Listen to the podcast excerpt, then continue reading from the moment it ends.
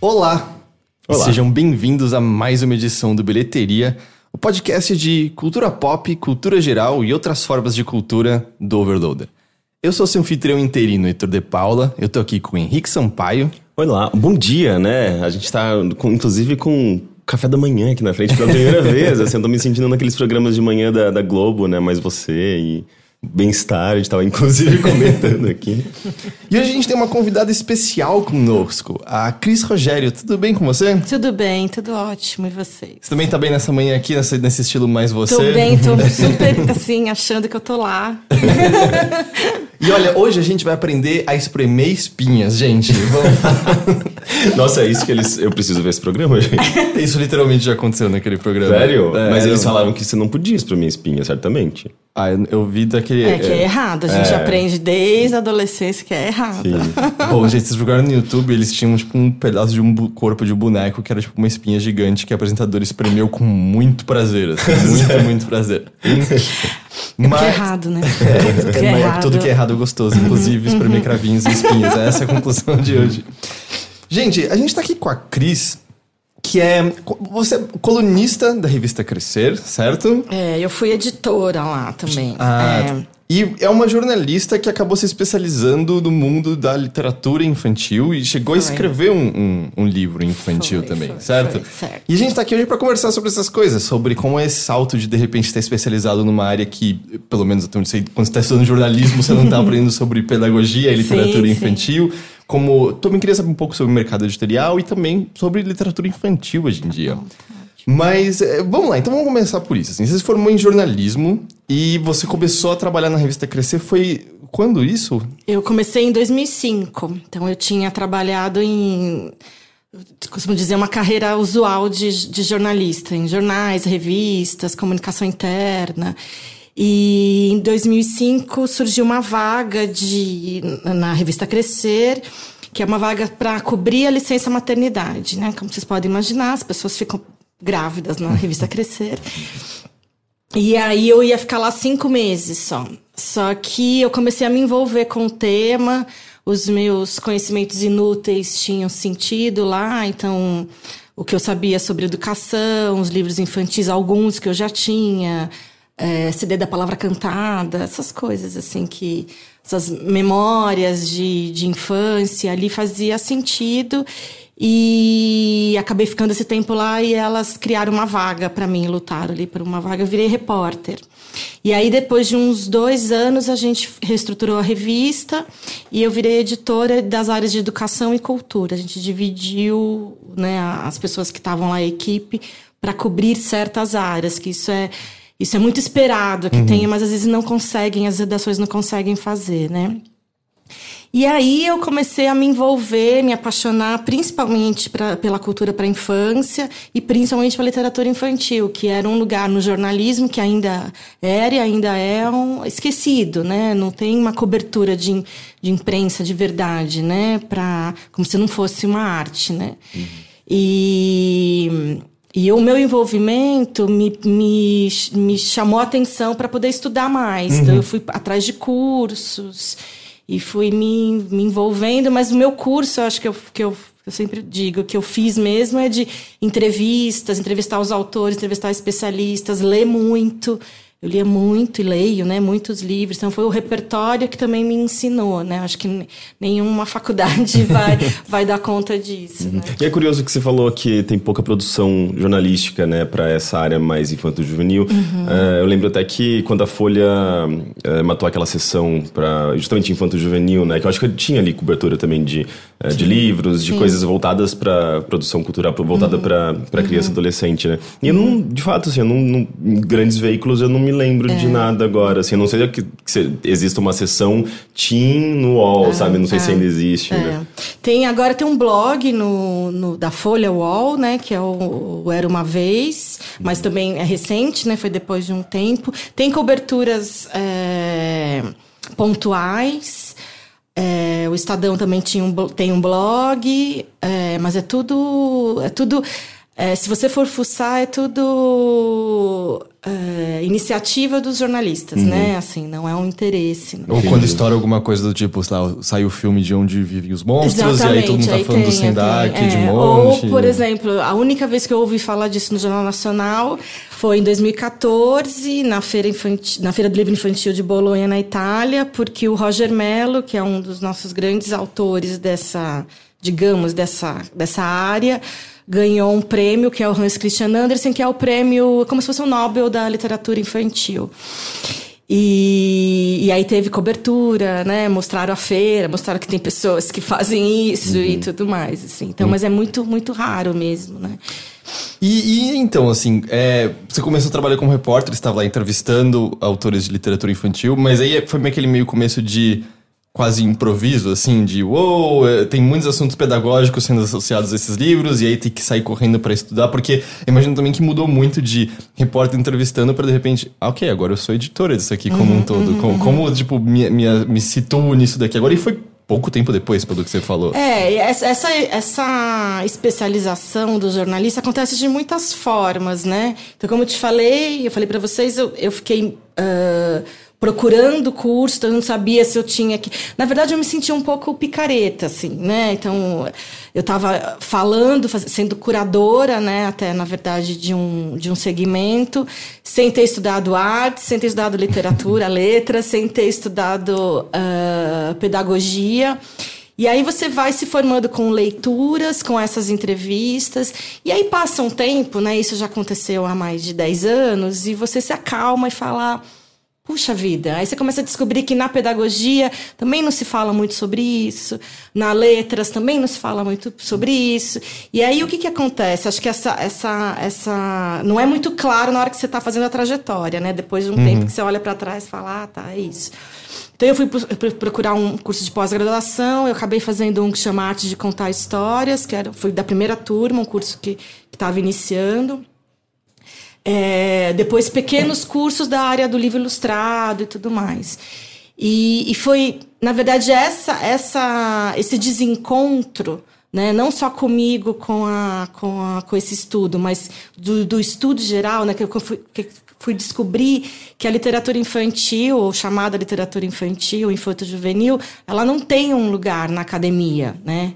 Aqui no Brasil, né? Não tem, é sempre tá dentro, tá sempre dentro de um guarda-chuva, tá sempre muito associado a alguém que já reconheceu isso, né? Então a gente tem grandes estudiosos, grandes pesquisadores é, que acabam, então, quem quer fazer um mestrado, um, um, doutorado nesse assunto, vai se ligando a essas pessoas e consegue formar uma pesquisa acadêmica. Mas tem muita coisa ainda por fazer, que no fim das contas me trouxe onde eu estou agora. Entendi. Ah, não, você fala disso, é, lá na Letras tinha um, um curso que era literatura infanto-juvenil, acho que era o nome. E lembro que eu fui fazer, eu fiz umas aulas. Ah, é? E eu lembro justamente de, bom, aluno que acabou de entrar na faculdade, lá seus 18 anos, você entra, é isso aí, né? Eu vou escrever o próximo Hobbit, sabe? Aquela, aquela expectativa. E quando você entra, não, tem todo o material pedagógico gigante, tinha todo um preparo. Você, ah, eu não tinha a menor noção que era isso aqui de é, verdade, né? E eu sinto que eu tinha vários colegas que justamente foram também pensar em cursar para ter aquele baque na hora de. Uhum. Ah, não, isso aqui é muito sério, na uhum, real, né? Isso aqui tem uhum. muito mais coisa envolvida do que você antecipa inicialmente. Até porque você não pode simplesmente projetar sua mente de adulto com todos os seus filtros e percepção achando que é a mesma mente de uma criança, né? Eu imagino que justamente quando.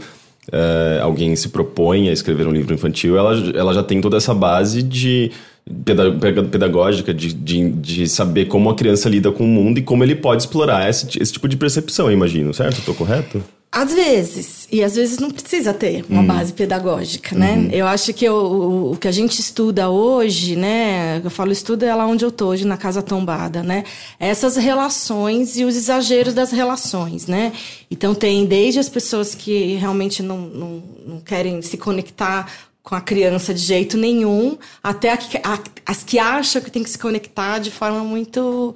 Então, os grandes especialistas dessa área dizem, alertam o seguinte, que é justamente essa relação da literatura com a pedagogia, né, com a criança lá no meio, que às vezes provocam muitas confusões hum. dessa, dessa. Então, assim, é um, o livro hoje, né, é, o livro bem feito, né, que a gente pode considerar uma obra de arte.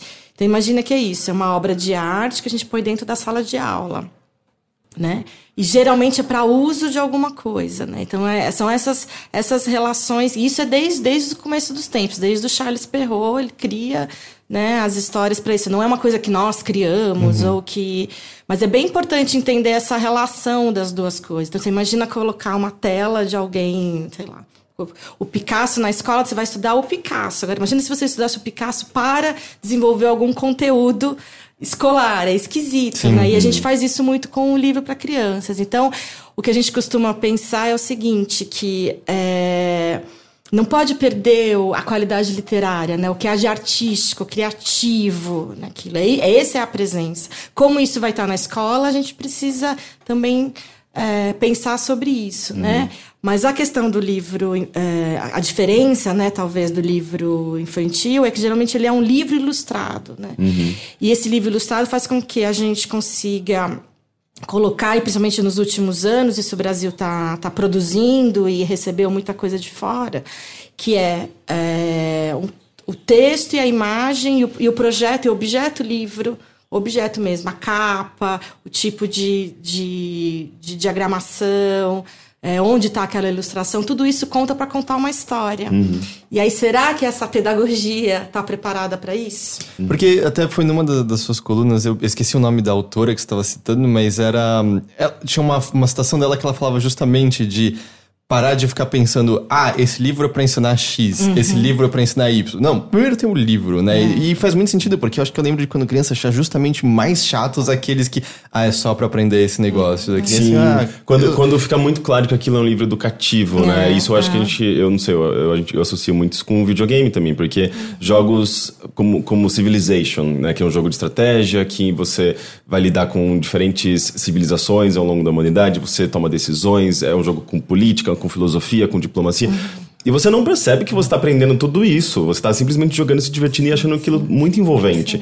E ele não tem uma proposta pedagógica, educativa tudo mais. Ele só é aquilo mesmo e você absorve. Agora, quando o jogo ele tem já aquela cara educativa, quando é, quando fica muito óbvio que ele vai tentar te ensinar é, e, e, e, o que vem na frente é o ensino, não o jogo, uhum, uhum. fica cria essa, uhum. perde essa magia uhum, toda, né? Uhum. Parece que você está sendo manipulado, assim. É, é, eu acho que deve acontecer um pouco com, com literatura com certeza, infantil, Com né? certeza, tem uma uma autora argentina que é, é escritora e tem e é especialista também a Maria Teresa Androeto, que ela diz que o, o, o adjetivo né, é, infantil ou juvenil, ou para criança e jovem, tem que vir depois. Uhum. Né? Se você, a partir disso, às vezes. Isso não quer dizer que grandes autores, como a Eva Furnari, por exemplo, ela, ela, ela assume que toda vez ela está criando para crianças, né? Então não é exatamente essa, só que o que ela faz, ela está criando para criança, mas supondo, quer dizer, qual criança ela tá que, que noção de infância que ela tem ou que conceito ela trabalha uhum. né então ela ela fala de uma criança inserida no mundo né da sociedade então por isso que os temas né ela usa muito nonsense e tudo mais mas os temas são todos nossos né eu acho que um pensamento muito claro para poder identificar isso é pensar num, numa literatura ou qualquer outro tipo de arte para adulto. Uhum. Né? Você quer levar bronca, você quer essa relação de que alguém tá te tá te enganando, que tá usando uma coisa para passar uma mensagem que é. Porque a, a, relação com a metáfora, com a poesia, sempre funciona mais, né? Sim. Ou no caso com nonsense, enfim, alguma outra relação. Acho que é essa que é a. Tem que ter um, um quê criativo naquilo? Sim. né? Não é simplesmente veio para isso nos desenhos animados, qualquer. É... Obra direcionada à criança. Né? Exatamente. Né? Eu acho que é, por, eu, eu, com certeza, né? Não, não sou especialista nisso, mas o grande salto da, da Pixar é esse, né? Uhum. Quando ela entende que ela tá. Né? Ela entende, quando eles sacam que tá falando com todo mundo, e todo mundo se envolve com aquele assunto, uhum. se emociona, dá risada, todo mundo se entrega ao assunto. E se você vai, se você for destrinchar tem muitas coisas que de ensinamentos, de Sim. mensagens e tudo mais, né? Mas, mas, tá, tá. mas, enquanto isso, né, você viveu uma relação criativa com aquilo, né? Acho e você acha que, que, por exemplo, é, você citou a Pixar, né? Que eu sinto que são ela criou essa tendência de animação. Não sei se ela criou, vai, eu acho que a Disney já tinha isso. Mas é, eu acho que ficou ali muito consolidado que uma animação pode ser para adulto, para criança, todo uhum, mundo meio que uhum, pode aproveitar uhum, e tem, tem, eu acho que um valor para todas as gerações e uhum, idades ali. Uhum. É, e, e, você acha que um, um, livro infantil ele também pode ter essa qualidade de um adulto ler, às vezes sozinho em casa e tipo ficar encantado? Eu acho que Pequeno Príncipe é um exemplo é, disso, talvez, é, né? Sim, totalmente.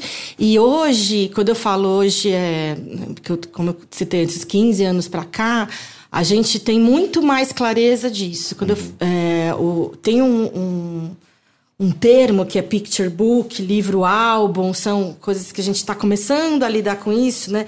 Porque a gente fala 15, 20 anos, mas pensando que a, Europa já está mudando, isso já há 50, desde os anos, né, dos anos 60 e tal, uhum. isso é, é, Mas hoje, hoje a gente está é, nivelado, vamos, né, vamos dizer assim.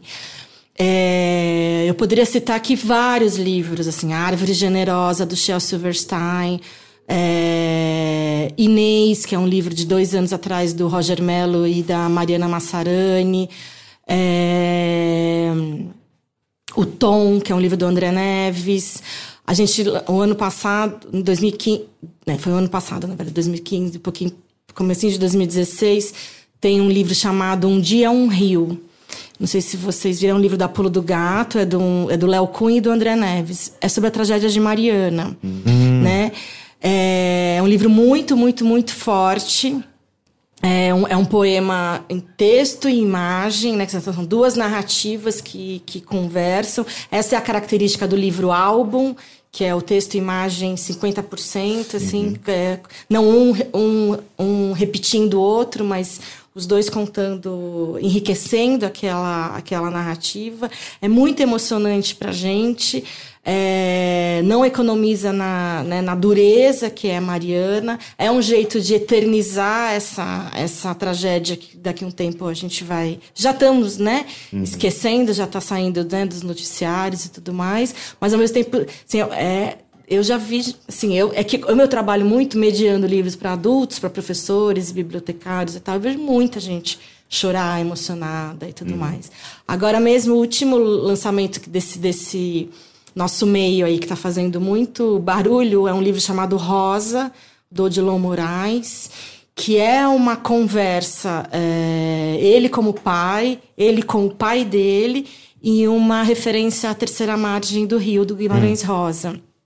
É, é, um, é daqueles livros assim que a pessoa pergunta, mas esse livro é para criança?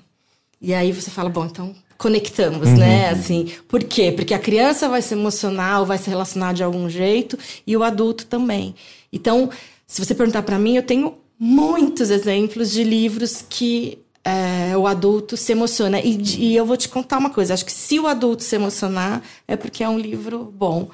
A Ruth Roja fala que é o livro, livro bobinho. Se você achar o livro bobinho, é porque o livro é bobinho mesmo, descarta e vai atrás de outro, né? Uhum. Então, quando eu falo da cobertura até da jornalística, é porque esse livro que eu falei, o Rosa, ele com certeza vai estar. Tá, ele é de uma editora nova, mas de, de pessoas que já trabalham muito tempo na área, na área, que é Olho de Vidro. Ele com certeza ele vai estar tá sempre, se for falado, ele está sendo falado muito nesse nosso meio aí, de blogs, né? Ele não vai estar tá na capa de um caderno de, de cultura ou, ou algum destaque, uhum. como se, sei lá Metrópolis, eu não sei, estou chutando uhum. aqui, né? Então ele está sempre é, a, gente, a, gente, a gente colocou os livros, esses livros numa prateleira e parece que você não consegue tirar mais, né? E quando ele incomoda no sentido de, tipo, nossa, eu não sei o que fazer, aí eles colocam no, na parte de artes, mas uhum. não falam. Ah, que engraçado, isso acaba é. acontecendo. Tipo, quase como se fosse a validação Tem... que, sei lá, a livraria tá dando de alguma quando, forma. Quando assim. a FENAC era a livraria, né? Assim, que agora é várias coisas é, eu fui atrás de um livro chamado Lampião e Lancelote, é um livro que já tem uns 10 anos, é, do Fernando Vilela. Foi lançado na época pela Cosac Naif agora está na Pequena Zahar. É um livro que é um encontro em literatura de cordel, mas é um encontro do Lampião e do Lancelote. Então vai, vai é, expondo as duas realidades e aí, enfim, por uma um surto da Morgana, o, o Lancelot vem para cá e eles se encontram e, e faz uma batalha tal. Enfim, é um, é um dos livros mais incríveis, assim. E eu entrei para poder comprar para uma, uma amiga e tinha toda, né, ainda tinha muita, muito livro bacana lá na, na parte infantil. A gente começou a procurar, procurar, procurar, até que ela entrou no sistema e viu que estava na. Então, hum. assim, a FENAC, naquele momento ali, o livro tinha acabado de chegar, não sabia muito o que fazer com ele e colocou, porque realmente é era um livro gigante uhum. que abria mais ainda, assim. Então, a Kozak Naif foi uma, uma, uma editora que hoje, hoje a gente já possa falar um pouco, mas acho que daqui uns anos vai ficar mais claro, que é como se fosse um movimento artístico, né? Então ela trouxe referências que foram alterando todo o mercado. E acabou trazendo essa discussão é, né, do, do, objeto livro, né, não só a história para a criança, né, mas como um objeto de arte para todos nós, né. E quando toca todos nós, está tocando porque a criança não é um ser separado da sociedade uhum. que sente outras coisas, né. Elas sentem as mesmas coisas que a gente, faz as mesmas perguntas, né? Ou a gente ainda faz as mesmas perguntas da infância, né? Na verdade, com mais complexidade ainda, porque elas estão lidando com. Então, vale falar de morte, vale falar de das outras perdas, das relações, né, da, da medo, enfim, tudo mais. Porque né? isso que você, você, comentou, assim, que os pais às vezes ficam, ah, mas isso aqui é para criança, é... porque, por exemplo, foi, sei lá, faz mais ou menos uns seis meses, eu fui comprar um livro de presente para minha priminha, ela tem uns seis, sete anos, uhum. ou oito, não sei, e a gente justamente olhou um que. Eu não lembro agora qual conflito, mas era um livro infantil uhum. que tava meio como esse falando da tragédia Mariana, falando de uma guerra real não tanto tempo atrás. Eu não me lembro exatamente agora qual país. E era, imagina, uma pessoa que sabia como lidar com a criança, mas era de um conflito real, falando muito concretamente, como uhum. muitas pessoas morreram, muitas pessoas sofreram. E mesmo assim ele bateu aquele baque de. Hum, será que, será que a gente vai dar isso pra ela aqui agora? Uhum. E aí, mas não você esquece de quando você era criança, né? Que você odiava quando você era tratado como criança nesses uhum, aspectos, né? Das uhum. pessoas não confiarem que, não, eu, eu consigo entender isso, eu consigo lidar com isso, tipo, eu vou digerindo aos poucos isso aqui. E é uma sente que às vezes tem uma trava até pelo lado dos pais, às vezes, na verdade, tipo, não, meu filho tem que ser protegido disso daqui Muitas vezes. Eu tenho uma filha de 5 anos então, se eu estou há 12 anos nesse, nesse meio, então eu fiquei um tempão fazendo esse curso, né, para ser para mediar coisas para criança. E agora eu ainda lido com muita, muitas perguntas assim, né? Tem hora que eu falo, gente, será que eu devia ter lido isso para ela, né? Ela tem os olhos bem grandes assim, iguais aos meus. Quando ela abre muito o olho, assim, eu falo, gente. Uou, eu, essa aqui, ela, essa aqui ela vai levar por muito tempo. Acho, acho que eu exagerei e tal, mas é, você vê que não, você precisa. Claro que né, você tem que. É, o ideal seria dosar, né? Ou quais formas você fazer isso, né? Então, por exemplo, a gente tem dois grandes livros é, sobre o tema separação. Hoje, a gente tem Vou dar só de dois exemplos, né? Um chamado Dois de Cada, é da Babette Cole, que é uma, uma autora inglesa que faleceu faz pouco tempo e que é, assim, é uma best-seller desse nosso mundo aí da, das crianças. E ela, esse Dois de Cada, ela conta a história de, de dois... Uh, ela, é, ela é bem... Uh, ácida, assim, bem no, no estilo da, da Eva Furnari, tanto no, no traço como na, na história. E ela conta duas. É, são, é um casal que se dá mal em tudo, eles são super ricos, né? Eles moram cada um num lado, um lado da mansão, eles têm dois filhos, e aí ela vai pontuando todas as coisas que eles divergem, são as coisas mais absurdas e tal. Até que as crianças. É, vão, tem a ideia de colocar na escola um, um um cartaz falando é, é, mais alguém com pais problema, venha na reunião tal. E aí vão nas, um monte de gente. e eles mesmos, na verdade, os dois, na conversa, têm uma ideia que é de propor o descasamento uhum. dos pais. E aí eles, ela vai, eles vão até o padre para ver se isso é possível, tal. O padre fala: "Nossa, acho que sim". E eles vão concordar com isso. Finalmente eles vão concordar com alguma coisa. E aí eles fazem uma festa de descasamento e tem a deslua de mel, enfim. E aí uhum. ela usa esse humor. Uhum. E aí as quando eles estão viajando, cada um para um lugar bem diferente do outro, as crianças derrubam a casa e constroem duas casas e um túnel né? é, que isso é bem, né?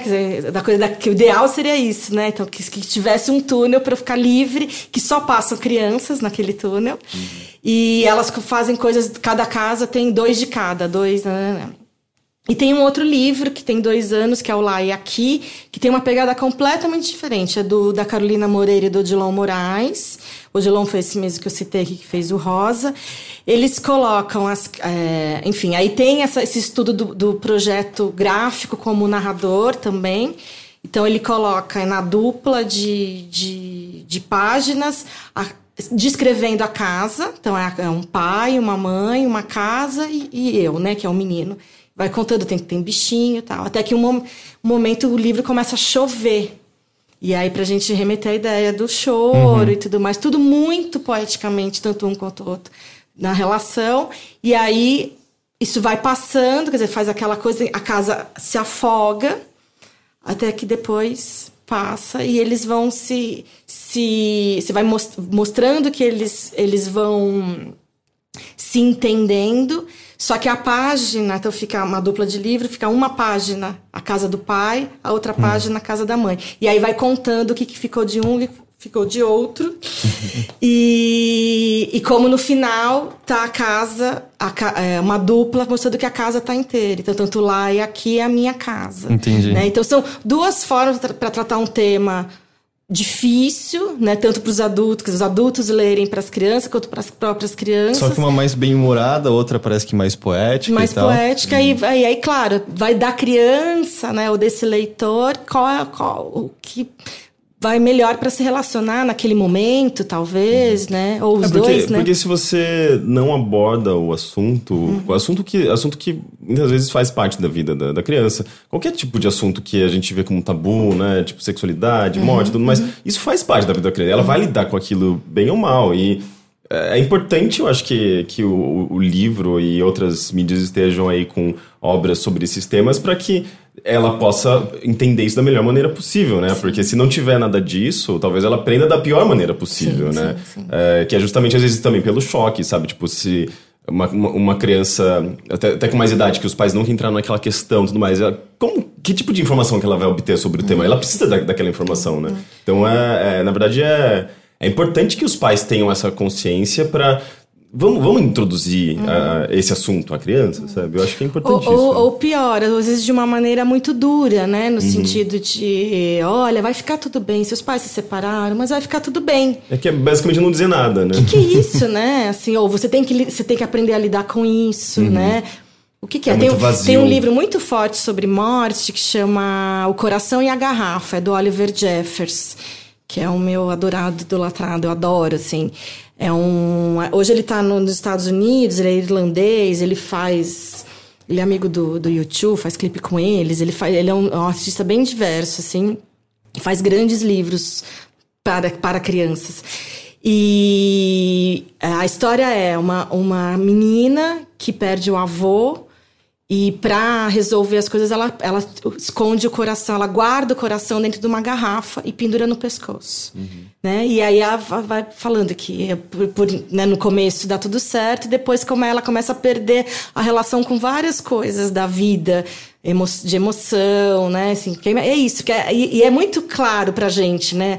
Não é quando a gente tem a perda, a gente quer, né? Quando a gente perde um amor, a gente quer ah, a primeira coisa que você pensa é falar, não vou ficar mais com ninguém, né? Uhum, né? É assim que você, a gente acaba lidando com isso.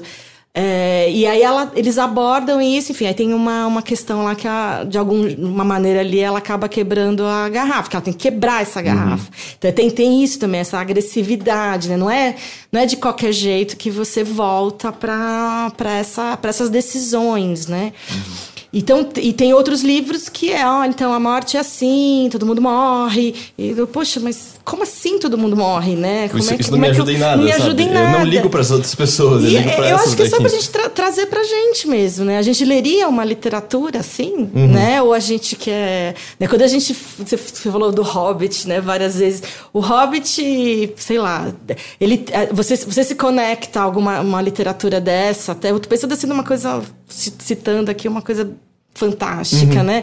Por causa das, do, do, do, dragão ou por causa das, de tudo que está relacionado com a sua própria vida, né? As, uhum. as superações, os conflitos, né? É isso que você quer numa boa história, né? Você não quer é, que alguém te diga que as coisas são fáceis, porque elas não são. Né? Para criança, então, Né? É curioso que, que você mencionou alguns livros e eles parecem ter essa, essa abordagem mais lúdica, alegórica, né? Tipo, desses temas. E é curioso que eu, eu pensando aqui comigo mesmo, e eu não, não, me lembro de ter lido, digamos, um livro que fosse.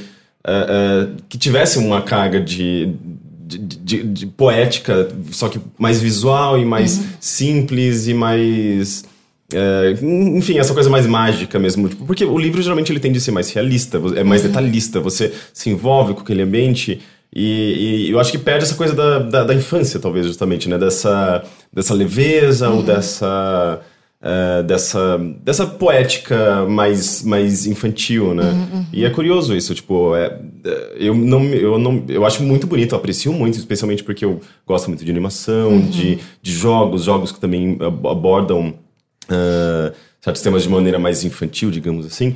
Mas eh, quando eu tô lendo um livro, eu não. Eu, eu esqueço que isso existe, né? Uhum. Porque na verdade eu esqueço dos livros infantis. Uhum. tipo, essa é a verdade, eu consumo livros adultos, uhum, eu imagino, uhum, né? Uhum. Então é curioso, assim, eu, eu, meio que, você falando, eu, eu me peguei lembrando de livros infantis que eu lia quando era criança e o quão isso, na verdade, faz falta sem eu perceber, sabe? Uhum, então acho que eu, talvez eu precise procurar e, esses livros. Isso acontece muito porque, assim, a gente vê bastante é, porque o que, o que, que acontece? Eu, eu, eu, tenho, eu tenho 43 anos, né? Então, a minha, a minhas, as minhas leituras foram nos anos 80, que a gente tinha artistas brilhantes como a Eva, a Angela Lago, Ricardo Azevedo e tantos outros. Só que a gente não tinha uma produção é, gráfica brilhante como a gente tem agora e outras formas de dialogar com isso, né? Outros, outras, outras, é, outras histórias mesmo, né? Então a gente, eu acabo lidando muito assim com as é, eu, quando eu entrei na Crescer e fui vendo esses livros que estavam vindo para a gente indicar, eu falei, esses livros aqui eu nunca vi. Uhum. E aí, às vezes vai muita gente nas minhas aulas e fala, então, mas eu não sei, esse daí eu não conheço. Então, você não conhece mesmo. Não tinha isso quando eu era criança, então não tinha mesmo, né? Não uhum. era, não é uma só uma ideia que você não lembra e tal. Realmente não tinha. Quer dizer, essa relação que a gente tem com o livro imagem, só que a gente chama de livro imagem, que são os livros que a narrativa é só visual ou que tem pouco texto, que a gente, você tem uma outra forma de, de leitura, realmente não tinha tanta oferta como a gente tem hoje, uhum. né? Então você tem que e uma outra coisa que eu acho que a gente acaba acontecendo, isso vou generalizar nas escolas, não são todas, mas isso acaba muito acontecendo, é que a gente, a partir do momento que a gente começa a se relacionar com o texto, então a escrita, a apropriação da escrita, a gente se desliga da imagem. Uhum. Né? Então os livros mesmo começam a perder as, né, os livros infanto-juvenis, mais texto, menos imagem. Então isso é, é o que essa alfabetização visual ela para, uhum. né? Ou esse valor para isso, né?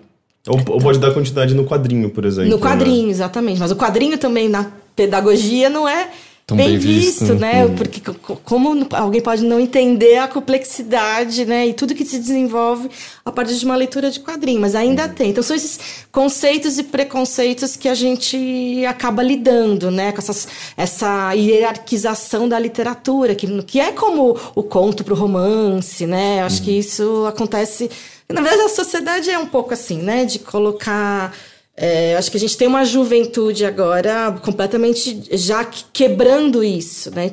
Que vai ter, imagino, como a, geração da minha filha, que né? Talvez tenha já esse contato com a narrativa visual diferente. E a gente tem que é, entender isso, eu vejo todos os dias lá que é, a, quando você começa a se relacionar com, a, com, com, uma imagem, ou seja do jeito que for, a escrita também enriquece. Uhum. Porque a gente cria imagens a partir das, das imagens que você está vendo, né?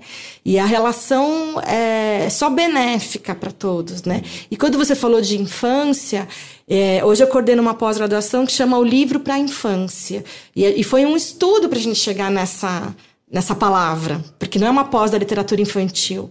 Porque o infantil é um adjetivo que tem a ver com a criança, né? Uhum. E a literatura, às vezes as pessoas são nominadas assim, fulano de tal, escritor infantil, né? Não, ele é o escritor, uhum. né? Que escreve livro para crianças, né? Mas ele não é infantil. Tem uma carga Sim. negativa, dependendo. É, parece uma carga negativa, exatamente. E, aliás, isso é uma coisa, eu, pelo menos já ouvi outro, sei lá, o Michael Ende, né, do, do História Sem Fim, uhum. falar sobre isso. Acho que até o próprio Lemon Snickets, acho que fala que ele assina como Lemon Snickets para ter outro nome, porque existe um preconceito no meio literário uhum. por quem decide escrever Sim. livros para a infância. É. é, quase como se fosse, ah, tá, você está escrevendo é. esse e não está escrevendo é. os nossos livros os, adultos. Isso ainda os permanece? De, os livros de verdade, permanece muito, muito. O, o meio como um todo ainda vê é, meio... Sim, sim, a gente sabe de grandes intelectuais que não conseguem escolher um livro para criança, né? Assim, isso tem, tem muito mesmo. Dos grandes doutores não conseguem se conectar. E eu, eu quando eu estava falando da infância é, que você citou, é, conectar com a infância, você usou vários desses termos, né? Uhum. Assim, então é, é, é, claramente isso. Então, que, o que, que é infância, né? Se a gente pensar no conceito, por exemplo, de algo inaugural, né? Algo que você está fazendo, daquela surpresa é, ou algo completamente seu de, de, de sentimento que você está desenvolvendo aquilo mesmo que você já conheça mas aquilo pela primeira vez essa sensação eu acho que é aí que está ligado à infância né? Então tem muitas coisas que a gente faz hoje que são brincadeiras né? Que a gente não não não é a gente não tá muito claro que é isso, né? Pô, não é à toa que os super-heróis são os grandes as grandes bilheterias. Uhum. Você tá lá para lidar com isso, né? Só que isso ninguém fala mal, né? Ninguém acha estranho você ir ao cinema, né? Uhum. Mas acha, acharia estranho se você é, comprasse um livro é, infantil sem ser sem ter filhos em casa, sem que eu passei isso por muito tempo, né? Não sei que você levar tá na parte de arte, né? É, você, okay. você, ó, isso aqui tá na parte de arte, então podemos é, levar. E os grandes livros, vamos pensar, sei lá, Robson Crusoe, Tom Sawyer, são livros que não foram criados para, são, são grandes clássicos, né? Então a foram apropriados pelas crianças, uhum. né? Tem muita. Porque a criança parece que tá, né, tá livre, né? Você pode fazer um livro para ler de ponta-cabeça, a criança topa e lê. Um livro tem um buraco no meio, tudo bem, vamos lá, né? A gente não, a gente já fica. Pô, mas isso aí é esquisito, né? Não, não tá, não tá nos padrões, né? Até porque a gente passou. A, a, a, a gente foi incluído numa caixinha, né? Quando a gente passa por toda a escola, a gente vai é, criando não sei, a escola meio que protege a gente de, de, de, de muita. dessas coisas mais imaginativas, mais criativas. A gente tenta. A gente é colocado dentro dos padrões, justamente, né? Tipo, de padrões de, de beleza, padrões estéticos, padrões intelectuais, e a gente acaba uh, deixando isso pra infância, é. né? O vestibular, o né? É. Tudo mais. E agora, o que a gente vê nas empresas você é cobrado para ser criativo, mesmo na faculdade, né? Para ser incrível, para ser. Quer dizer, puxa, você destruiu é 10 anos disso, né? Isso não tinha importância. Uhum. E aí agora você quer me dar. Que eu tire isso da onde, né? Sim. E aí tem todas as. Aí começa a dinâmica disso, a dinâmica daquilo. Tem muitas empresas trabalhando com contadores de história. E é engraçado isso, ah, né? Porque, muitas. de certa forma, eu nunca tinha associado isso, mas é meio. Tem algumas coisas meio infantis nesse sentido, né? Tipo de. É, porque normalmente você não interage com uma pessoa é, fora de certos padrões, né? Daí tipo, chega a dinâmica de grupo e obriga você a fazer isso. É, e tem essa carga de. É uma, meio que uma brincadeira de criança. Sim, sim. É curioso, eu nunca tinha E de experimentar, de lidar com o outro, uhum. lidar com as diferenças. Sim. Que parece discurso de educativo, mas hoje a gente tem muitos problemas, né? Uhum. A gente pode abrir agora o o Facebook, os, os, essa... quantos problemas a gente tem justamente porque a gente parou de aprender a lidar com o outro, né? Uhum. É, isso, assim, são, são consequências gravíssimas porque a gente para de brincar. É isso. É, acho que essa é a, é a, Então, quando você não. É, eu acho que é, a gente. Eu acho que é isso que eu ia falar que eu perdi. Os pais de hoje isso eu já tinha muito na época da Crescer, assim, ou professores, mas muito mais os pais, né? Conforme vão lendo os livros, que querem incentivar a leitura, né? São leitores ou não, mas enfim, aí vão, começam a comprar, aí começam a ser tocados para quê? Então você começa a ler o livro com o filho e começa a dar aquela vontade de chorar, ou aquela vontade de rir, ou aquela vontade de sair gritando, de mudar a vida e tal, e você tá lendo. A... Então a criança tá interessada numa parte, o pai tá se reconectando com outra outra. Uhum. E isso é, não é importante só para a relação dos dois ou só para aquela formação literária da criança, mas para os pais também, Sim. né? Então, às vezes eu tinha, pode ser uma coisa até mais prática. Às vezes eu mandava e-mail, eu, eu, não, eu, não leio, eu não leio poesia, eu não sei como, como incentivar a poesia. Eu falei, então, então compra os livros para criança, tem muita coisa bonita. Ter até versões a partir do, de Fernando Pessoa, para você pensar que é um, uma, uma coisa para adulto. Mas tem muita, muitos poetas que só trabalham é, para nesse universo do infanto juvenil uhum. e que são poemas riquíssimos, né? Se você só lê isso já está perfeito, você não precisa fazer mais nada, né? Assim, com a, com, a, é, com o seu filho para você mesmo e tal. Eu né? imagino que isso se perde muito com, com essa relação que a gente tem atualmente com o vídeo, com o YouTube, né? Porque os pais às vezes preferem deixar o filho assistindo a galinha pintadinha uhum. do que interagir com eles e ler um livro e porque uhum. o livro tem essa coisa da, da, necessidade de contato entre as duas pessoas você o pai lendo para o filho sim, sim. experienciando isso juntos né e o vídeo você deixa lá a criança hipnotizada é. com o vídeo e vai embora é. porque deixa a criança quieta é. basicamente né é, é, é, é, outro tipo de relação e você perde essa interação né e eu imagino que tenha coisas boas, né? Tipo, uh, Show da Luna, por exemplo. Sim, acho que é um desenho sim, maravilhoso para criança sim, e funciona super bem. Se deixa lá, ela tem musiquinha, tem vozes infantis, né? Eu acho que eles se identificam. Mas eu acho que ainda assim você perde essa coisa da, do pai e o filho é. com o livro. Né? É, e eu acho que você pode fazer isso de todas as formas, né? Você hum. pode assistir o show da Luna também, junto né? com, a, né? com a pessoinha, mas é, e também você pode largar um um livro na mão uhum. dela, né? Então acho que essa, essa, eu entendo e concordo com tudo que você falou, mas eu acho que também tem é, é, isso pode acontecer de vários jeitos. Por uhum. exemplo, a grande coisa que se fala hoje é você está numa mesa de um restaurante, está todo mundo com o celular na mão, uhum. né? Mas aí, uma vez eu ouvi de uma, de uma, uma amiga, ah, mas não, comigo não. Ah, o meu filho vai, a gente leva uns cinco livros e ele lê os livros. Falei, então, não tem a interação tá, do, do mesmo jeito, no caso, né? Então, também pra gente se, se colocar. E talvez seja uma exceção também, eu imagino, né? Tipo, num, num ambiente no qual as pessoas estão todos usando o celular e uma criança com um livro. Ela vai querer o celular também, né? ela vai querer o, o iPad, é. ela vai querer o mexe, cara, que sacanagem, sabe? então, mas o problema é outro, né? O problema é, eu acho que essa, essa família ia arrumar formas de se desconectar, Também né? Tá, tá hiper corrigindo sem é. se tocar que é o Al, mesmo erro. Al, assim. Alguma coisa ia, ia afastá-los, né? Assim, eu acho que é, é, a gente tem que se preocupar sempre com uma outra coisa, não com a plataforma uhum. em si, né? E esse, interessante você falar da galinha pintadinha, que também foi uma coisa que eu fui aprendendo nesses anos, né? É, por que, que a gente. Eu não, não, não curto muito, né? A galinha. Ah, mas são as cantigas. Sim, são as cantigas, só que os arranjos não são é, criativos, né? Uhum. Então tem, tem, tem alguma coisa criativa naquilo, bem feita de. Então, a, vamos citar só um, a palavra cantada também tem um CD só com cantigas de roda, só que a uhum. relação é completamente diferente. Sim. Né? Então também não. É, esse resgate, né? Essa, o show da Luna que você citou, né? O roteiro é. é, é bom, você sente que o, que o. Você sabe que o roteiro é incrível, né? Assim, e ao mesmo tempo as crianças têm que lidar com tudo, né? Então o repertório é vasto, então ela vai ouvir a galinha pintadinha. De preferência, o ideal é isso, né? Como é que a gente vai é, criar alguém sem, né, com, sem preconceito na hora de, de lidar e, e, critérios mesmo. Né? Como uhum. ela vai entender que uma coisa é uma coisa, outra coisa, ou se ela ouvir só a mesma coisa, uhum. né? Acho que é essa essa também é uma questão que a gente não está lidando muito bem, né? E é, eu, eu fico preocupada que as crianças cresçam é, colocando as pessoas em nichos, né? Uhum. Assim, da, das, das, intelectualidades, sendo que elas têm cinco anos, né? Uhum. É importante que elas se relacionem, né?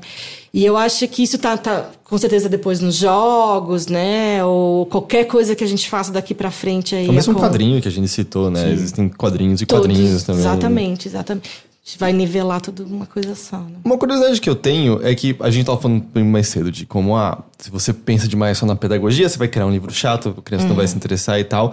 Mas ao mesmo tempo, quando você vai numa livraria, a seção de livros infantis tem umas seleções de idade, volta e meia, super uhum. específicas, assim. Uhum, e, e uhum. como é que determina-se isso de qualquer forma? E isso funciona porque, sei lá, pegando um exemplo, fui ontem jogar um jogo de tabuleiro e minha priminha pegou a caixa e falou assim: É, mas tá escrito que é a partir de 10 anos, eu tenho 8. Eu não sabia explicar, falei assim: Não, mas eles colocam isso porque a maior parte das pessoas são burras. Você não é burro, vai dar tudo certo, você vai entender. E ela se divertiu pra caramba com o tá, jogo e tal. Tá. Então me parece que, às vezes, eles corrigem pro. pro é pro exagero nessas idades? É. Como funciona assim? Eu é? acho que muda muito, assim. Por exemplo, na, na, nos, nos jogos e brinquedos, é, eu costumo achar, estou falando aqui como uma pessoa que né, pensa sobre isso. Costumo achar que eles acertam mais. Porque aí tem a ver com, com atenção, né? Como que a criança vai se relacionar com aquilo. Mas uhum. não é sempre assim. Acho que você tem sempre que experimentar, porque cada criança é de um jeito, né? É, o Isso ritmo é diferente vê... para cada um, né? Sim, qualquer coisa, desde quando ela começa a andar, engatinhar, uhum. andar, as que não engatiam já começam a andar. Toda, todas as crianças e todas as pessoas são, são diferentes, né? Então, agora no livro é o mais complexo. Essa, essa é uma super discussão, é. assim. Lá na Crescer a gente criou uma, uma saída que era é, livro tal a partir de X anos. Uhum. Porque, na verdade, a gente estava dando uma outra, um, um outro um, sugerindo uma outra reflexão que é a partir dele, ela não precisa se desligar do livro, porque tinha uma coisa de livros de, da, é, antigamente era isso, de, de dois a quatro anos. Puxa, mas se ela quiser ler ainda com 5, 6, 43, 80, né? E uhum. aí continuar, que acho que é essa. Você dá esse outra coisa. Agora, é, tem algumas que vêm da pedagogia, algumas é, relações que você estabelece com determinadas faixas etárias. Mas não é sempre. Não é sempre. Você pode. E eu, eu, na verdade, com a Clarice, que é a minha filha, a gente, eu me surpreendo às vezes o, o, oposto. Então, livros que eu achava que ela não ia se interessar. E aí, porque estão a minha casa toda cheia de livros, eu estou montando as aulas e tal. E ela olha, ah, o que, que é esse livro? Eu quero ler esse para mim. Aí, gente, aí, ela se interessa e fala, puxa, por, ou porque o livro é muito longo, ou porque uma história. Então, é, é, é não tem receita né? Mas o mercado tem que criar alguma coisa para poder pôr na prateleira ou para poder indicar para professor e acaba isso acontecendo. Mas acho que o mais importante é, e, e, isso varia tanto de criança quanto do grupo. Às vezes o grupo também pede determinado é, livro e o outro grupo nem tanto, uhum. né? Então é um trabalho que é essa, essa acho que essa é a questão mais forte assim, né? Para lidar com esse mundo é dá trabalho. Você vai ter que ler antes. Você vai ter que lidar com, às vezes, uma coisa que você não percebeu e o livro trouxe, e aí a, o seu filho começa a chorar, ou começa, sei lá, ou cria alguma outra. Então você tem que. que é, tá disposto, né, para isso, que é o que você falou, de estar tá com o filho, de ler junto e tal, né? Então não tem muita. É, uma coisa que eu vi que vocês fazem na Crescer é que todo ano vocês fazem. Fazia? fazia. a lista? Eu, é, não, é, ah, é porque eu não tô mais lá na tá, Crescer. Perdão, mas... sua coluna. É porque eu vi a, a que tava online, a última era de março deste ano, né? Se eu não me engano. Então, mas não, eu, eu tô na Crescer, eu tô, eu tô fora da Crescer desde 2013. Ah, tá. Mas eu ainda Faz... Faço parte dessa, dessa, pode falar aí, da lista. É, a lista dos 30 melhores livros é. infantis de, de, de, cada ano. É. Como é que vocês fazem isso? Como é a seleção, assim? É, é porque é, imagino que seja impossível ler tudo de que sai então, de literatura é infantil. Assim, ó, é, a, as, as listas e as premiações são, de modo geral, no mundo, né? Não só aqui, são feitas de variadas formas, né? Então, só vou falar pela da Crescer. A gente, a gente começou lá em 2006, a gente fez uma. Primeiro era uma lista dos 55 melhores livros infantis de todos os tempos. A gente fez um, uma biblioteca básica, assim, para o leitor já ficar em pânico, né? Que ele tem, tem um filho tem que comprar 55 livros, né? E, mas, enfim, já era respeitando de 0 a 8 anos, que é o perfil do, do, dos pais da, da Crescer. Mas nesse caso ele provavelmente já deveria ter vários, Pode né? Ser, sim, sim, sim. Porque eram clássicos sim. e mais os, os contemporâneos. É, e aí a gente fez um. A gente reuniu um grupo de. chamou um grupo de pessoas, de jurados, para poder opinar nisso. Aí, desde 2007, que são os 30 melhores livros, varia, mas é mais ou menos uns 40 jurados que são especialistas de várias maneiras. Não são só especialistas no título, de doutor e tudo mais mestre doutor, mas também que convivem com a produção. Então, ou bibliotecários, hum. é, donos de livraria, é, professores de universidades, votantes de outras listas. Por exemplo, eu hoje sou uma, uma das juradas da lista. Então, porque a gente acabou pegando pessoas de vários cantos do Brasil, que isso também é importante. É, essas pessoas, no caso eu estou incluída agora, a gente, a gente, ao longo do ano, a gente vai anotando os livros que nos, nos causam alguma coisa especial, que a gente acha que teria que entrar. Fevereiro, março do próximo ano, a equipe da Crescer vai entrar em contato comigo e vai pedir para mim, de, me manda os 10 livros de 2017 que marcaram para você. E aí a gente manda a lista. Chegando lá, isso 40 pessoas, vai cruzando para chegar no que não é um ranking, mas para chegar aos 30 livros. Entendi. E claro que a Crescer também opina. Então, se for livros que a gente acha que é mais juvenil do que para menos de 8 anos, a gente vai alterar, ter uma diversidade. Então, é, a, a, os jurados são a base né, super respeitados, né, que a gente inventa livro ali na hora, mas são a base para criar essa lista. Isso é uma forma de acontecer.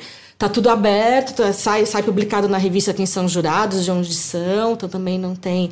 Né? Isso já tem 12 anos, tem dado certo, você pode. Então, eu acho que isso é, uma, é uma, um ganho, até porque é um, é um, é um conteúdo jornalístico, né? uhum. né? Então a gente não está exposto completamente com, como funciona. E né? até um prêmio, né, que é dado pro, pro melhor. Então, aí a gente começou em 2011 On, é, 12, é, foi quando eu tava. Em 2012, é, a gente criou um troféu, troféu Monteiro Lobato Literatura Infantil. Isso premia um, é, um artista que tenha destaque naquele ano. Pode ser por causa de um livro, ou pode ser porque, enfim, fez vários livros, uhum. enfim, alguma coisa aconteceu. Então, isso também é um jeito da gente. Porque a lista dos livros ela destaca a obra, né? O livro em si, né? É um jeito de destacar o trabalho do. E, enfim, né? É, se, é, sempre uma, uma. No fundo, é um material quase educativo também, porque a gente está sempre querendo divulgar essa. É uma militância. Mas acaba sendo um guia, acho que ajuda, um né? Guia, porque tudo, tudo. É porque. Para professor também. E é, eu comprando, por exemplo, a minha você entra é. na sessão de infantil e eu não sei por onde por eu começo. Sim, eu não sei por onde começar a olhar. Exatamente, exatamente. Essa é a grande vez, preocupação. Uma vez eu dei um, um DVD do show da Adriana Calcanhoto, que queria a Adriana Partimpim, sim. porque eu gostava, achava bonito, e eu falei, ah, minha sobrinha que tem sete, seis anos, sete anos, eu acho que ela vai gostar também. Os temas uhum. são infantis, é, é um trabalho bem feito. Eu dei pra ela, tentei assistir com ela. Ela detestou, ela não queria ver. E daí, no fim, eu acabei pegando pra mim. Pô, João, tá vendo? Tá vendo como é importante você dar uma coisa que você gosta? você foi bem literal aí. Porque ia sobrar e eu... Não, mas eu nem pensei nisso. Eu, eu, realmente achei que ela ia gostar. É. Mas eu acho que o lance é que eu não tava, digamos, conectado com ela, não sabia o que... Uhum o tipo de, sei lá, de, de, histórias que ela gostava, o tipo de música que ela uhum, gostava. Uhum. Então, eu fui meio às cegas, né? Uhum, então, uhum. por mais que você veja um uma qualidade ali, e você acha que tem uma coisa que a criança vai gostar, você não tá tão conectado uh, com ela para saber se, se aquilo faz parte do universo dela ou não. Eu acho que ela achou tudo muito... Uh, não sei se adulto mesmo demais, tá. né? Porque ela não, não sei, eu acho que no DVD eu não lembro de TV criança, crianças mesmo. Não sei se faltou uma coisa justamente para ela se conectar com aquela obra. Sim. E ela, sei lá, ela ouvia, ouvia Xuxa só para baixinhos. tem um pequeno salto de tem, Xuxa só para baixinhos para Adriana Partim Tem, tem. Não, e a gente tem que pensar que é o que é arte, né? Eu hum. posso te dar um, um, CD do Chico Buarque e você. Eu não sei, a gente se conheceu né, há pouco tempo uhum. e eu não sei, né? É, é muito aleatório, né? É, se você vai gostar ou não. Porque eu acho que a gente também não pode esquecer isso, né? É uma relação é, de quem de um consumidor de arte, né? uhum. né? É claro, pode ter um caminho, né? Então vão fazer várias coisas. É, talvez ela passe da Xuxa para Dani Partimpim, vamos pensar uhum. assim. Mas é, ou simplesmente não vai tocá-la. Ele vai gostar de outras coisas, né? Tá tudo uhum. bem, né? Sim. O, uma coisa, a gente acabou citando o nome do Monteiro Lobato agora, porque era o nome do prêmio. E eu não sei se revisionismo é a palavra correta, mas a gente volta e meia tem mu muitos momentos que tá olhando para trás da literatura uhum, que uhum. marcou a infância de muitas pessoas, era importante. Sim. Hoje em dia tem muitos críticos sempre que olham para Monteiro Lobato e falam: "Hum, não lidava com questões raciais uhum. tão bem assim. Uhum. E eu lembro até, sei lá, de, eu tava relendo Minas do Rei Salomão e um amigo perguntou: Putz, eu devo é, dar isso pro. Ele tem dois filhos de acho que uns 10 anos. Eu falei, cara, é uma aventura mó legal. Eu acho que você tem que só deixar claro antes que é um livro escrito em outra época uhum. e certos personagens são tratados como menos do que humanos por uhum. outros personagens.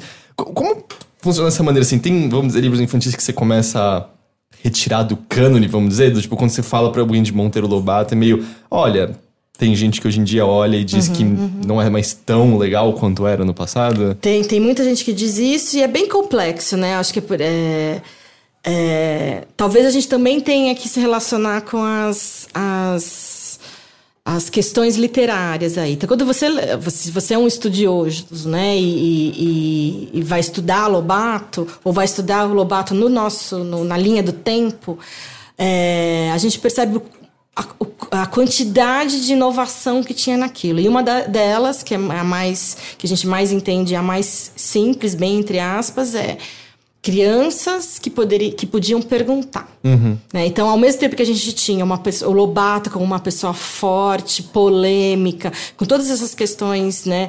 Tanto é, é, como ele lidava né? com, com, com não racismo, né? Na verdade, ele não, não, não, não com eugenia, né? Como é que ele lidava com isso e outras questões políticas. É, mas ao mesmo tempo ele colocava ali pela, praticamente pela primeira vez, né? Por isso que falam que a, que a literatura infantil brasileira começa a partir de lá, com crianças questionando. Então, se você vê o diálogo né, delas, né, os adultos tinham respeito pelos adultos. Primeiro que são duas mulheres que cuidam do, uhum. do sítio, uhum. né? É, e, e, crianças que podiam perguntar. A gente lembra muito da Emília, né? Assim, ela como uma perguntadeira tal, que aquela coisa dela é uma boneca, ela pode falar o que ela pensa, o que ela quiser. Mas as outras crianças também tinham isso. E, e o Visconde estava muito como personagem da, o, né, o, o sábio, o, né, é o cientista, o que tem a informação né? E como ele não também lidava com as outras coisas, né? O que, que isso, que, que isso juntava, né? Naquela, naquela história. Então, é, tem outras questões também. Ah, mas naquela época, é, você vai ler os livros, Lobato está super fora de contexto, você não entende, mas o que, que tem aquilo ali, né? Uhum. Dizer, quando, quando tem um lugar que o Minotauro tá dentro da cozinha da tia Anastácia, o que, que isso significa, né? Uhum. Para uma pra gente e para uma infância. Puxa, eu posso fazer tudo, tudo pode acontecer, né? É, o, o, meu sítio pode ser o grande sítio, né? Pode ser o sítio do Pica-Pau Amarelo, né? Então eu acho que é a gente acaba até com essa onda do politicamente correto e tudo mais que nos trouxe muitos ganhos, né, para a sociedade, das nossas relações. Isso não pode perder de vista de jeito nenhum, né? É, mas é, quais, onde que ele toca, né? Como ele fazia as intertextualidades, trazia né, no Rei Nações de Narizinho já tá toda uma, uma turma de contos de, de personagens que queriam fugir da, da, da Dona Carocha. Por que então e começa a discutir, eles, no fim eles discutem o próprio os cânones ali uhum. também, né? Então quando você, se você lê com o coração aberto, você tem muito mais ganhos do que do que ficar é, qualificando o Lobato nessas questões. Mas não, é, não quer dizer que não tem que abordar, né? Uhum. Quando tem um, um termo, né? preta de estimação, né? por exemplo, Memórias da Emília, para mim é o livro é o livro para entender o Lobato porque é, tem todos os elementos que ele toca, é, desde a da arrogância da Emília até o lugar do Visconde, toda a história que tem ali a partir das memórias que ela quer contar e ela, e ela já tira um sarro, né? Que ela, é, quem escreve memórias é para mostrar que é mais importante do que na verdade é de verdade, né? Então isso ela já vai colocando isso em 1936, né? A gente não pode esquecer disso, que criança não tinha voz, né? Nada, né? Hoje ainda, hoje a gente acha que ela tem voz, né? Mas na verdade a gente que está colocando ainda coisa na cabeça dela, né? Ou tem tanta voz que a gente está tirando o nosso papel, que é porque a criança, a criança ter voz não é ela fazer o que ela quiser, né? Uhum. É ela entender que mundo que ela participa, né? Hoje, né? E aí no final do Memórias da Emília, a Emília resolve escrever e ela, ela passa um, um né, uma, ela dá uma geral dos personagens e ela discute, inclusive, a coisa do. É, porque ela fala que a jabuticaba é preta e é tão maravilhosa e a gente acha que a tia Anastácia não é. Então isso deve ser coisa daqui, daqui uhum. do planeta, né, uhum. né? Ela fala, né? Então ela tá colocando e ela fala, ela é uma das pessoas que eu mais gosto. Eu, eu, eu ela não diz isso, mas eu encho muito o saco da tia Anastácia, mas é uma das pessoas que eu mais gosto. Então a gente tem que, que olhar para isso. É, eu sempre olho falando que eu acho, eu acho que o Lobato sempre estava questionando. Ele usava o livro, que na verdade é o que todo mundo faz. Uhum. Né? Por isso que lá no começo da nossa conversa é a gente vai pensar sempre o livro infantil para quem vai, ou a gente vai pensar de onde vem. São artistas que estão querendo colocar uma emoção, que passaram por alguma coisa e querem contar para o outro. Né? Só que na linguagem acabam se, se entendendo mais no livro infantil. Então, nos anos 50 e 60 na, na Europa, né, com todo aquele pós-guerra que estava, e toda a opressão né, de, de tudo, né, a diminuição de produção de livros e tudo mais que teve, os designers foram olhar para a literatura infantil e falaram: é lá que nós vamos e aí, aí teve um, tem um movimento de designers de grandes livros que viraram referências até hoje, né, pra gente, desse objeto livro. E era designer, não entendiam nada de criança. Uhum. Se a gente Mas for pensar essa, assim, esse né? lance dessa conexão, de reconexão com, com a infância, de, uh, de, de ver na, na, na, no universo infantil uma coisa que não estava sendo explorada, né? Que é uma, uma forma de fuga também, tipo, daquele contexto, né? Sim, sim. É, é, eu imagino, eu tenho um amigo, o Guilherme Bova, por exemplo, ele sempre se interessou muito pelo universo uh, de infantil, acho que justamente para ele ver ali uma possibilidade dele explorar coisas que, digamos, no universo adulto você não consegue explorar com tanta facilidade é. ou com tanta liberdade, né? Uhum, uhum. Conta também dessas caixinhas que a gente é. mencionou, né? Dos padrões. E é muito curioso a gente falar de liberdade com a, mais liberdade com a infância, com a criança, do que com o adulto, Sim. né? Porque a gente, a gente deveria é, né, crescer e conquistar a liberdade, né? Uhum. Quer dizer, olha como a gente é, é, é maluco, é, né? É, e você, se escreveu um livro infantil, certo? Foi. O Carmela Caramelo. Foi. Que foi um projeto de TCC, foi isso? Foi. É, como é que foi? Como... Porque foi um curso que nem acabou nem, nem prosseguindo, que era um curso, era uma pós-graduação de formação de escritores. E a gente tinha acesso a lato senso, então tinha acesso a vários tipos de escrita, roteiro de cinema, é, e tudo mais. Aí era um TCC, falei, então tinha uma disciplina de livro infantil, falei, vou fazer um, né? Entrei numa crise, porque isso foi em 2008, eu já era crítica, de, e eu não posso fazer isso e tal, mas eu fiz, que é a Carmela Caramelo. Fiz só no texto, tinha um procedimento normal de TCC, embora o curso não tenha continuado, eles fizeram todo. Então a gente teve uma orientação e tudo mais, tal, fiz ficou guardado. Ofereci para pensei em alguma, que eu tinha contato com editoras, lá na própria Globo foi a primeira e tal. Não se interessaram, eu também não achava que deixei ele dormir lá.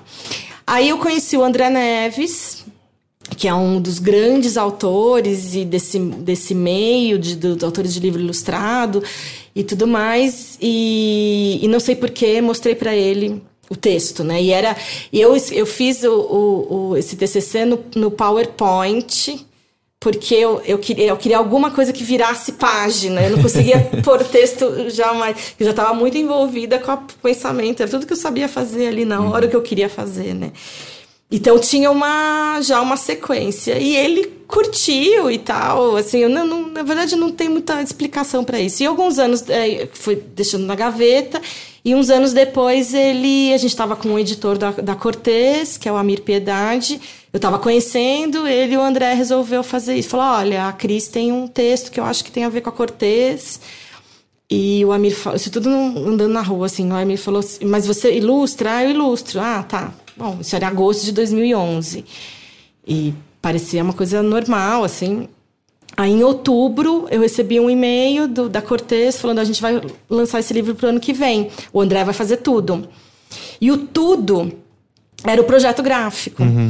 Então, no fim das contas, se eu tivesse planejado, não tinha dado tão certo. Porque o que eu mais queria era viver esse processo como especialista, né? Então, que, como é que vai do Word para um... E a gente foi fazendo juntos um pouco é, tumultuado, porque um mês depois eu descobri que estava grávida.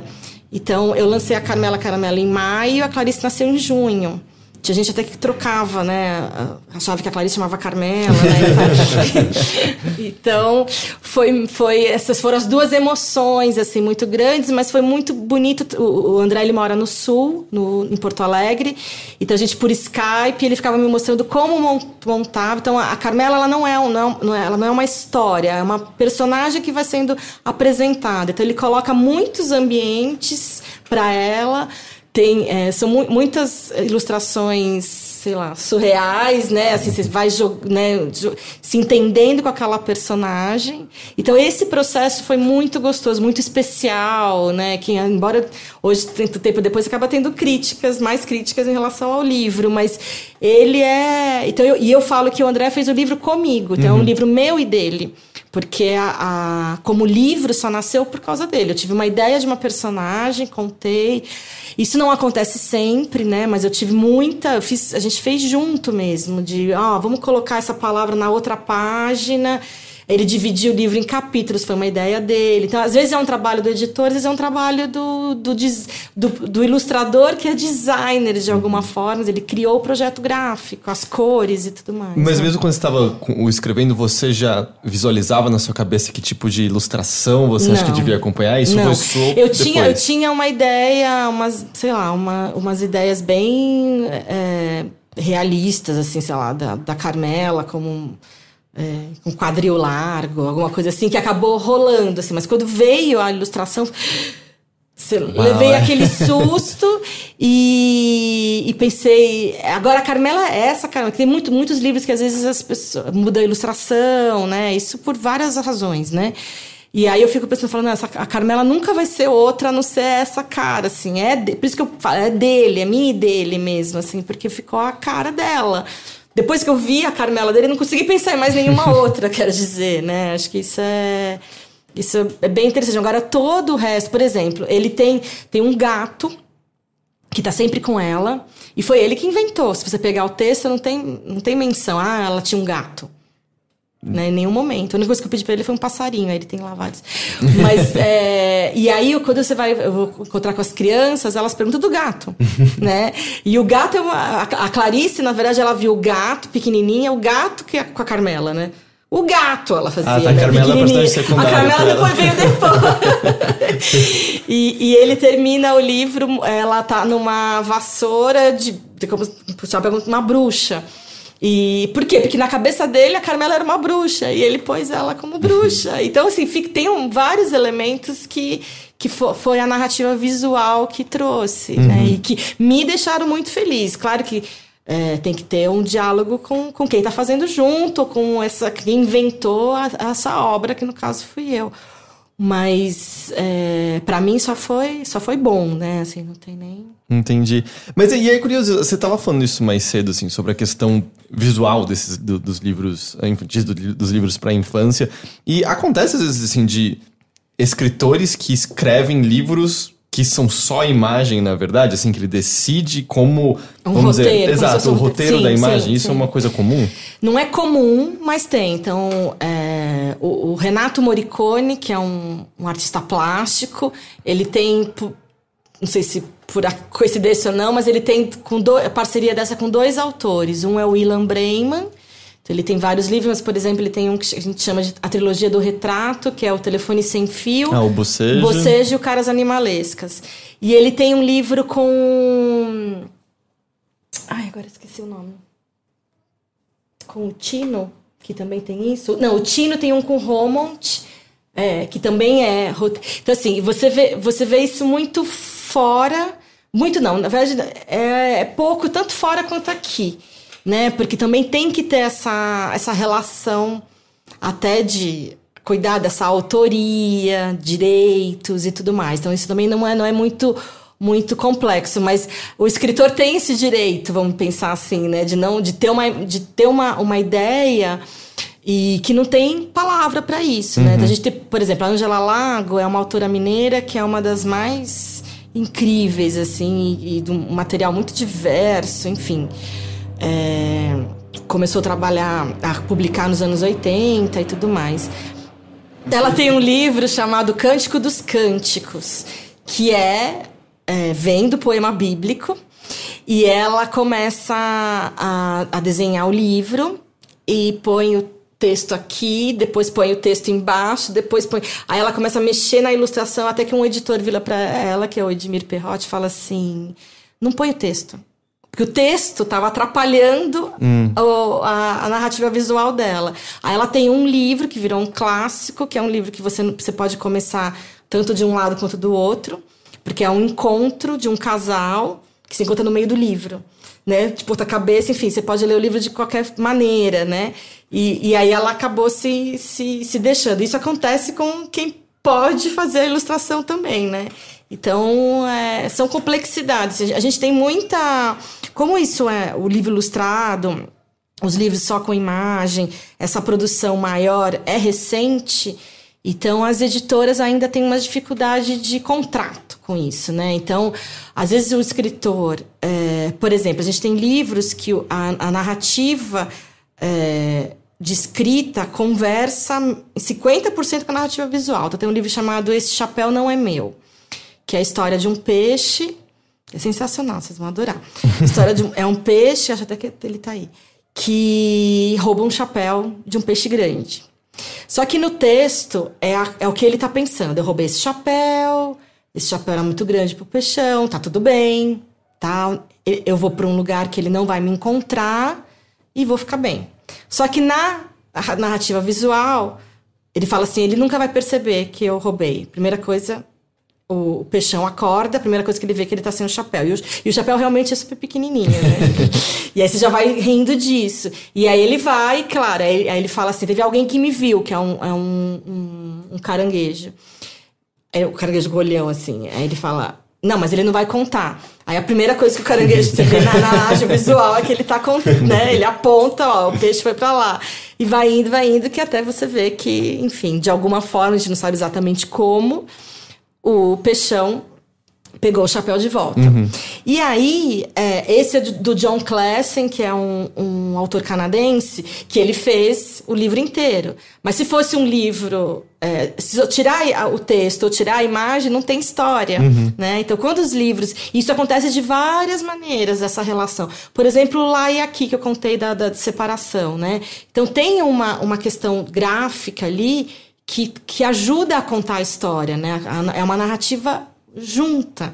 Então, se você não tem isso no contrato, dizer, não, não adianta, você não, se você mudar a ilustração ou o projeto gráfico fizer com uma outra pessoa, vai ser um outro livro. Uhum. E isso ainda é um pouco difícil de entender, porque a gente ainda tem a cabeça de que o escritor faz um texto e o ilustrador vai lá e são duas coisas, processos separados. É, e reproduz, né? E ilustra. A gente tem esse termo. Tem, tem muito artista que não quer nem ser chamado de ilustrador né? Porque, ah, vamos pra, para ilustrar, nós vamos fazer isso. A gente tem esse termo, que é uma, né? Você está explicando o texto, né? A partir do momento que você não está mais fazendo isso, que você tem uma relação como se fosse escrever poesia. Uhum. Então, às vezes, a gente, para chegar a uma explicação, entre aspas, disso, é isso. Quer dizer, como é que você, você explica, você quer entender a poesia, ou você explica a poesia? Não tem como, né? Então, é isso. Não tá tudo bem se você lidar com aquilo e falar, não sei direito o que é aquilo. Ou para mim, isso é uma coisa, para fulano é outra. Uhum. E tá tudo. Essa é a parte boa.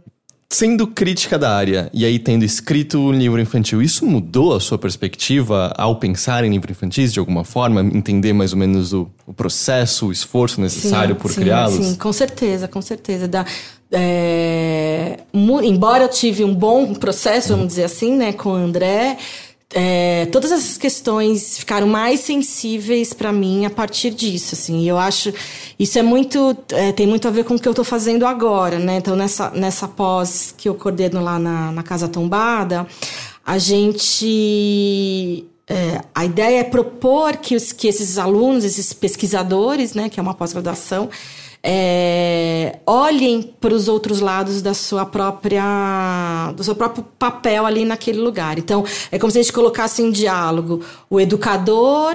É como não, é, a gente coloca, na verdade, com, com dois anos da primeira turma já acabando, acho que eu posso dizer isso.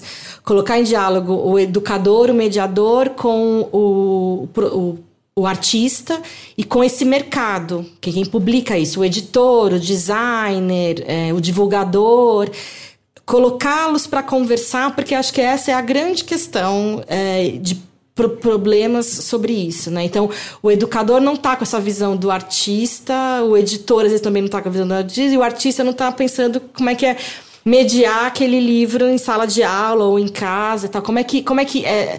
Não que um vai tolher o papel do outro, mas por colocar em perspectiva, né? Então, os processos também são importantes. Então, a gente tem duas disciplinas que são laboratórios de narrativa visual laboratório de escrita literária. Não é para mim, eles não têm que sair, porque a ideia do curso não é eles saírem é, escrevendo um livro. Uns vão, provavelmente. Um ou mais, ou dez. todos vão acabar fazendo um artigo de TCC para a gente estar tá nas normas.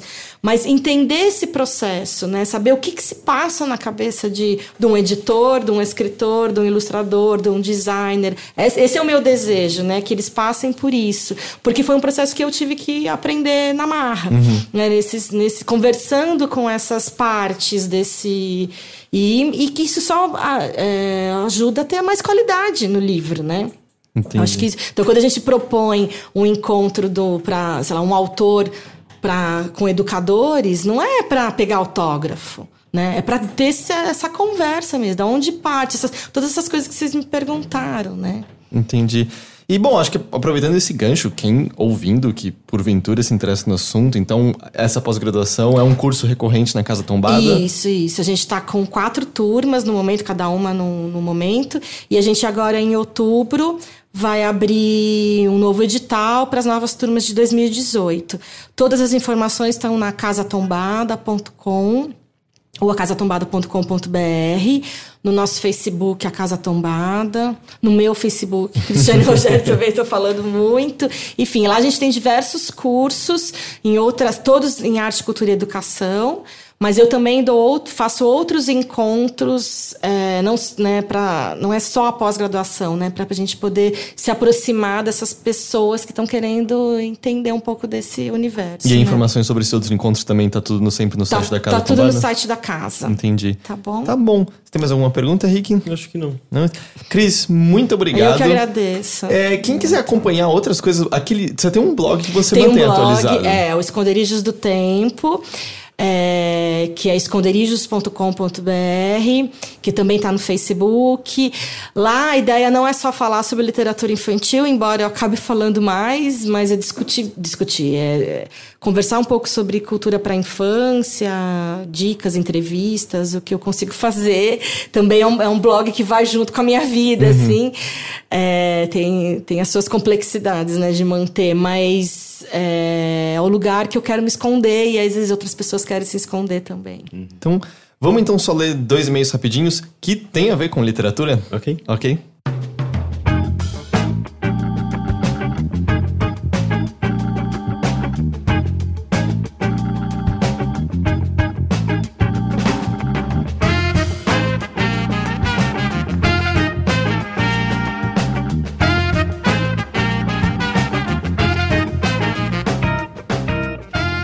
Caso você queira enviar um e-mail para nós, pode ser uma pergunta, uma dúvida, uma correção, um comentário, você pode escrever para bilheteria@overloader.com.br. E na semana passada, você, Rick, comentou que você tinha visto um show do Philip Glass e você comentou muito da, da obra que ele musicou, que era um filme sobre o Yukio Mishima, Exato. correto? E a gente recebeu e-mails sobre Yukio Mishima. Que legal. E achei que tinha muito a ver, já que a gente estava falando de literatura hoje. O primeiro vem da Natália, a Tchê, que diz: Oi, Overlindos, aqui é a Tchê e vim só fazer uma curiosidade sobre. trazer uma curiosidade sobre Yukio Mishima e também tentar encher a caixa de e-mail de vocês. Apesar das controvérsias sobre a homossexualidade dele no Japão, segundo professores de literatura japonesa, ele foi abraçado como um tipo de ícone gay pela comunidade LGBT brasileira em 1960 e 1970. Ele inclusive visitou o Brasil e foi em festas paulistanas e cariocas. Uau. Não tinha a menor ideia disso. Uh, acredito que ele seja um dos nomes mais conhecidos da literatura japonesa aqui no país por conta dessas coisas. E essa visibilidade rendeu traduções de diversos livros dele na década de 70 e 80. Talvez a ordem cronológica do que falei esteja mais ou menos errada, mas em geral era isso que queria compartilhar. Gosto quando falam sobre literatura japonesa, é bom ouvir sobre fora da faculdade. Continue com ótimo trabalho, beijos, Tchê. O que, eu, o que eu acho muito curioso é que eu não conheço o suficiente, né? Eu fiquei sabendo desse autor na, no, na semana passada, basicamente. E, e, mas o que me deixou. O que, que eu acho curioso é que, pelo que eu tinha entendido, ele tinha um certo conflito com a sexualidade dele, até porque no contexto, no Japão, nos anos. É, não, como, não, não como se tivesse mudado muito hoje, eu imagino, né? Mas naquela época eu imagino que existia uma era um tabu, né? Eu acho que ele escondia isso, embora ele é, isso tenha, acho nas biografias dele que ele frequentava uh, bares gays, ou seja, ele, ele praticava, né, a sexualidade dele, mas era super escondido, tal. E aqui no Brasil ele deve ter se libertado um pouco, embora devia haver perseguição também, né? Tipo, ditadura, tudo mais. Então, não sei. Mas eu achei curioso. Bem é, não, não tinha a menor ideia que o Mishima tinha passado por São Paulo e Rio de Janeiro Uh, e o próximo e-mail vem do Henrique Matsuoka, 19 anos, São Paulo. Ele diz: Olá, Overlords, tudo bem? Uh, escuto o podcast há uns bons dois anos, mas esse é o primeiro e-mail que mando. Ouvi o Bilheteria 141 e quando o Rick falou sobre Yukio Mishima, resolvi comentar um pouquinho. No final de 2015, acabei me interessando bastante por literatura japonesa e desde então venho lendo bastante material de autores nipônicos. Acho as obras do Yukio Mishima ou uh, Kimitaki Hiraoka, que é o seu nome verdadeiro, interessantes pelas suas indiciocrasias peculiares, que têm um papel central em todos os seus romances. Em diversos livros, ele mostra seu fascínio doentio por uma morte gloriosa barra romântica e discorre bastante sobre o vazio que ele sentia na sociedade japonesa após a Segunda Guerra. Em entrevistas, ele dizia que a existência perdia seu significado sem uma causa nobre pela qual morrer, e que a única forma de se obter essa causa novamente era com o retorno do poder político ao imperador. A partir disso, é bem fácil correlacionar o incidente Mishima com suas próprias obras, de forma que o próprio suicídio foi a sua tentativa de se agarrar a essas idiosincrasias até o último instante. Um livro que, é, dele que recomendo para o Rick é Confissões de uma Máscara. É uma obra quase autobiográfica em que o narrador conta seu crescimento enquanto se descobre homossexual e todo o conflito interno que ele carrega por não conseguir se libertar dos seus desejos. Uh, como o Heitor falou no episódio, literatura japonesa tem um ritmo diferente e costuma ser mais descritivo, o que eu acho que combina com a cultura introspectiva do país de certa forma. Para quem se interessar, recomendo também ler as obras de Yasunari Kawabata. Uh, ele inclusive ganhou o Nobel de Literatura no mesmo ano que Mishima foi nomeado. Uh, Natsumi Sosuke. Uh, Soseski? Eu não sei como falar os nomes. É, S-O-S-E-K-I. Okay. É, e Junichiro Tanizaki. Uh, acho que era só isso mesmo, galera. Gosto muito do podcast de vocês também. Abraços calorosos e até mais. Então, Legal. Ficam aí recomendações para quem quiser expandir mais sobre literatura japonesa. Bons e-mails. E esses são os e-mails de hoje. Vou agradecer mais uma vez, Cris. Muito obrigado. Eu que agradeço muito. Foi muito bom. Foi bem Espero legal. que vocês tenham gostado. Ah, eu, sei, eu também. Não, eu vou, vou atrás desses livros que você mencionou. ah, eu adoro fazer lista, pode. Rick, você sabe que eu tô sempre agradecido pela sua presença aqui. Eu agradeço. E a gente se vê então de novo na semana que vem com mais bilheteria. Tchau, tchau. Tchau. Tchau.